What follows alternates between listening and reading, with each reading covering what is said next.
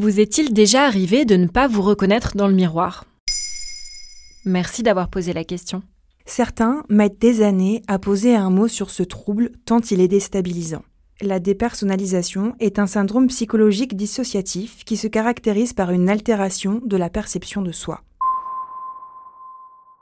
La personne qui en souffre peut avoir l'impression d'être morte, de ne plus être elle-même, d'être anesthésiée. Elle ne se reconnaît plus dans le miroir et ne sait plus si elle vit dans la réalité ou dans un rêve. C'est un phénomène rare qui touche seulement 2% de la population mondiale, selon l'école de médecine de l'Université de Stanford aux États-Unis. Et comme tu peux l'imaginer, ce sentiment d'étrangeté entraîne beaucoup d'angoisse, d'anxiété et de questions existentielles. Comment la dépersonnalisation se manifeste dans la vie quotidienne? La dépersonnalisation s'accompagne de symptômes très variables en fonction des patients. Elle peut se manifester à travers des sensations chamboulées. Dans ce cas, les patients ont tendance à toucher leur corps pour être sûrs d'être réels, d'exister, ou bien ils peuvent avoir l'impression que certaines parties de leur corps ne leur appartiennent plus vraiment.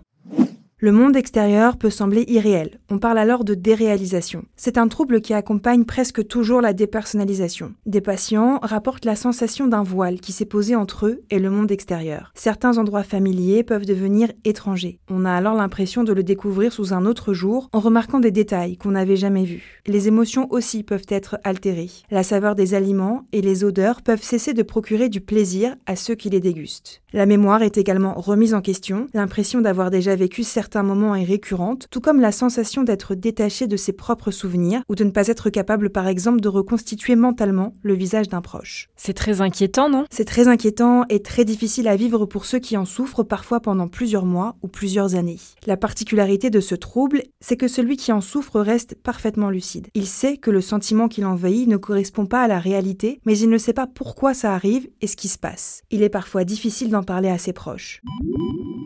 Conseil, si vous en souffrez, n'allez surtout pas sur les forums en ligne pour lire les témoignages, il ne ferait que renforcer l'angoisse et l'anxiété qui contribuent à nourrir les symptômes. La dépersonnalisation est forcément causée par du stress ou de l'angoisse? Principalement, mais pas uniquement. Les troubles se manifestent souvent suite à des pics de stress ou à des crises d'angoisse, mais elle peut aussi s'installer avec une dépression ou après une atteinte corporelle. Et que faire dans ce cas?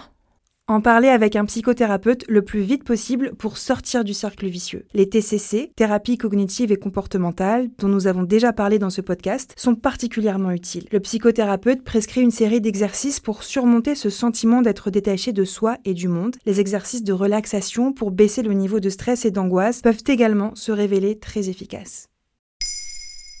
Maintenant, vous savez, un épisode écrit et réalisé par Olivia Villamy. Ce podcast est disponible sur toutes les plateformes audio. Et pour l'écouter sans publicité, rendez-vous sur la chaîne Bababam Plus d'Apple Podcasts.